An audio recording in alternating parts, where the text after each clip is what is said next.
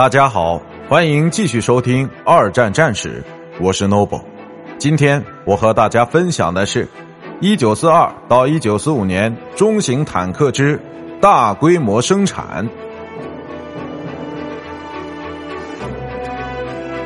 虽然德国的 PZKPFW 五号猎豹坦克是本书谈论过的最坚不可摧的战车，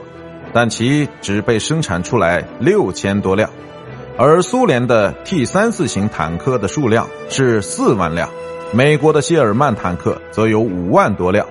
其中中型坦克和重型坦克的区别并没有确切的界定，都服役于标准的装甲师军团之中，而不会是独立的中型坦克部队。在 T 三四于一九四三年第一次投入重大战役期间。这种坦克为未来的设计设定了基准，其继续以微改进的版本服役于军中，并一直持续到一九四四年。到那时为止，其七十六点二毫米口径的大炮早已不足以对付德国的新式武器。自一九四四年早期开始，效果更好的另一个版本，即载有八十五毫米口径大炮的 T 三四杠八五型，开始投入生产。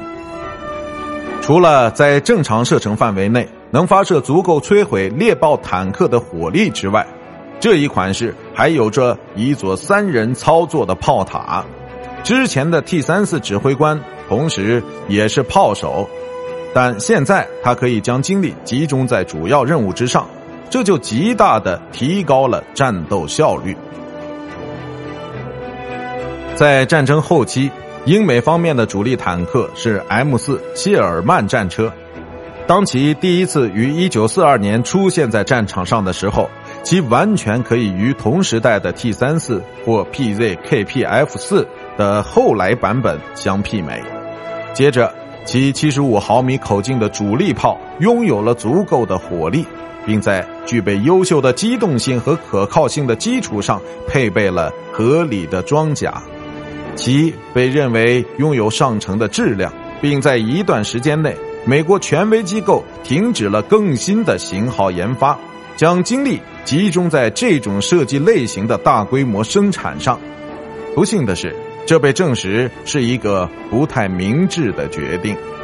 因为在1944到1945年之间，其弱点已经变得非常明显了。其七十五毫米的大炮根本无法射穿猎豹坦克或虎式坦克的正面装甲，而当其自身遭到射击的时候，则会起火燃烧。这对任何坦克基层人员而言，都是一场噩梦般的经历。